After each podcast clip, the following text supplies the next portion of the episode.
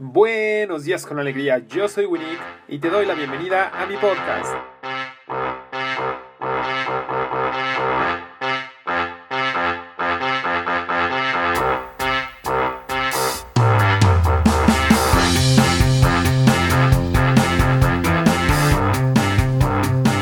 Antes de comenzar, te invito a que me busques en Facebook y en Instagram como yo soy Winnie iniciemos conversación sobre el tema de este día o algún otro episodio que te haya encantado. Da siempre tu máximo, da siempre tu máximo. Y bueno, eso no significa eh, nada más en el, en el, plano físico o en el plano eh, emocional, o sea, no significa nada más en el deporte, por ejemplo, que lo tenemos muy asociado como, como esa parte, ¿no? Eh, no significa en, en, en el aspecto eh, tal vez motivacional, de estar brincando y gritando y con una sonrisa todo el tiempo, no significa, no significa eso. Significa que te conozcas bien, que sepas cuáles son tus límites y que siempre llegues un poquito más allá de esos límites.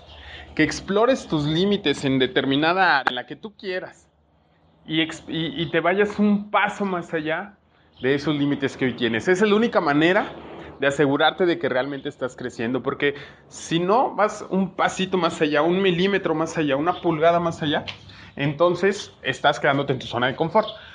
Pero bueno, volviendo al tema de dar siempre tu máximo, lo que te quiero decir con esto es que hagas lo que hagas, hazlo a tu máximo nivel sin compararte con los demás.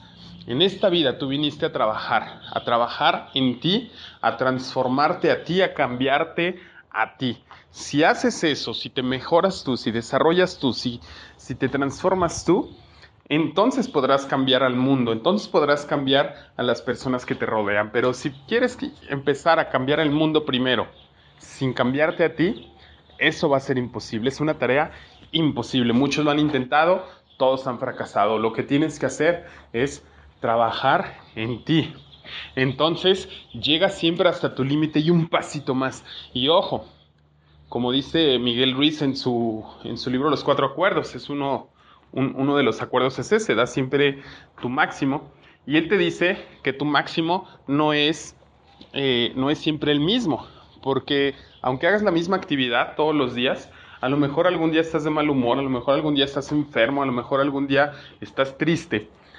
Y eso va a impedir que tu máximo esfuerzo sea igual que el día anterior o que, o que hace una semana. Si te has sentido, entonces date cuenta de cuál es tu nivel máximo este día y llega a ese nivel y da un poquito más.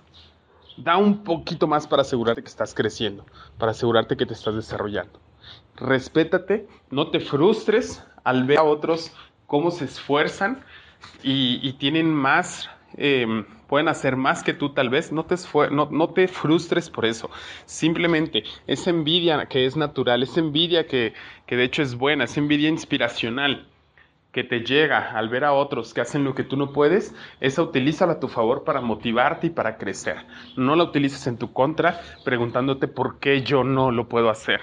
O, o, por qué yo no tengo ese resultado que tiene aquella persona. Simplemente ponte a trabajar, da tu máximo, según el nivel en el que tú estés, reconócelo, no te frustres y sigue avanzando un paso a la vez.